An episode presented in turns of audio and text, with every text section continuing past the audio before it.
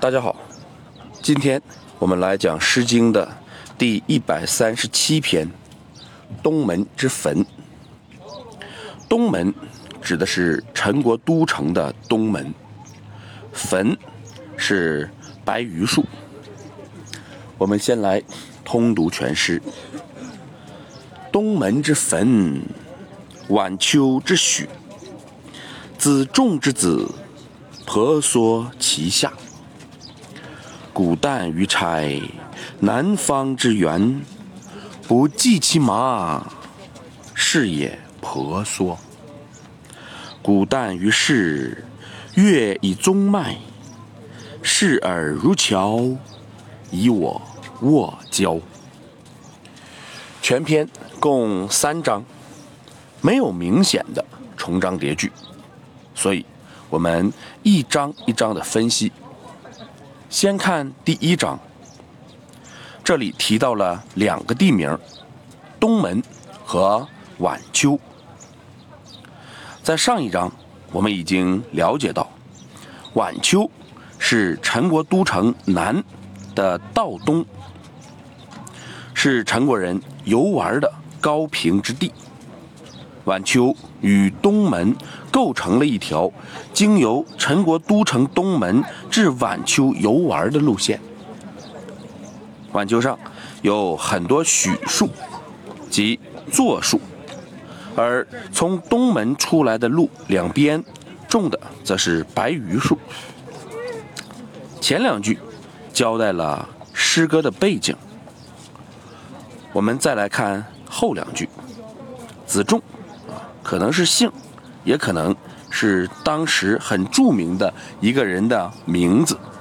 说，他们家的一个姑娘，在这一片树木之下翩翩起舞。我们来看第二章，古旦就是好日子，差是选择。所以，古代于差就是挑一个好日子，干什么呢？原来作者要在这一天去南方之源，这说的就是晚秋。为什么他要去晚秋呢？上一章刚说子仲之子婆娑其下，本章又说不计其麻，是也婆娑。原来晚秋啊，也就是南方之源上面有集市啊，怪不得陈国人都愿意到那儿去溜达啊。每到集市的时候，子仲之子就不在家里做女工了，而是跑到市场上去跳舞。而作者为了看子仲之子跳舞，会选择。在集市的时候，啊，去晚秋。问题是，子仲之子为什么废弃女工，跑到集市上跳舞呢？我们再来看最后一章。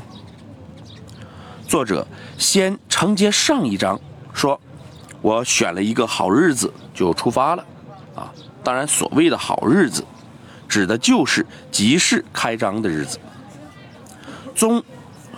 是聚集的意思，所以第二句是补充了一下，怎么去的？很多人一起过去的，过去干什么呢？当然是看子仲之子跳舞。在作者的眼中，他跳起舞来，就像一朵淡紫色的条啊，即锦葵花。所以送给他一把花椒，这就是后世所谓的捧个钱场啊。从字面上讲，是子仲之子送给我，也也就是作者花椒。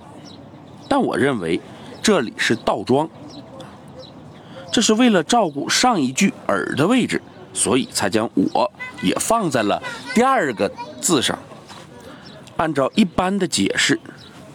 此诗会留给人几点疑惑。第一，子仲之子为什么撂下手中的活计，跑到市场上去跳舞呢？作者强调这个行为的意义在哪儿呢？我们不知道。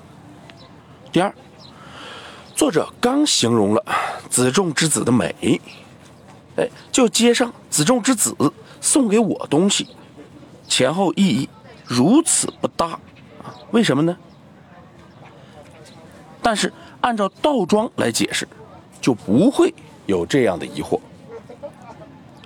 当时花椒是一种香料，啊，香料的价值是特别高的。子仲允许其子撂下活跑来跳舞，就是因为在集市上人多的时候，跳舞能赚更多的钱。所以，我。我认为，本诗不是一首表现爱情的歌曲，而是对民间舞者跳舞并以此谋生的刻画。另外，在这里，我想对上一篇晚秋的讲解做一点补充。我此前说，那个舞女所以不能在晚秋之上跳舞，是由于她的地位卑下。此种说法。啊，看来不够准确。从本片看，当时一定有不少舞者在晚秋附近跳舞谋生。而在市场里，每个人啊都要有固定的位置啊，因为当时有专门管理市场的人员，甚至有专门的税收。所以晚秋表现的应该是，哎，他不能。在市场中人最多、最热闹的地方表演的这样的一个舞者，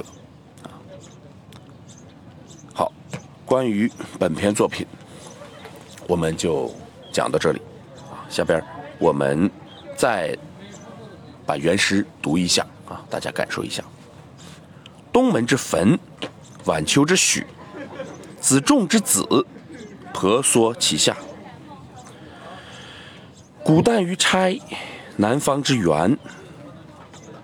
不计其麻，是也婆娑。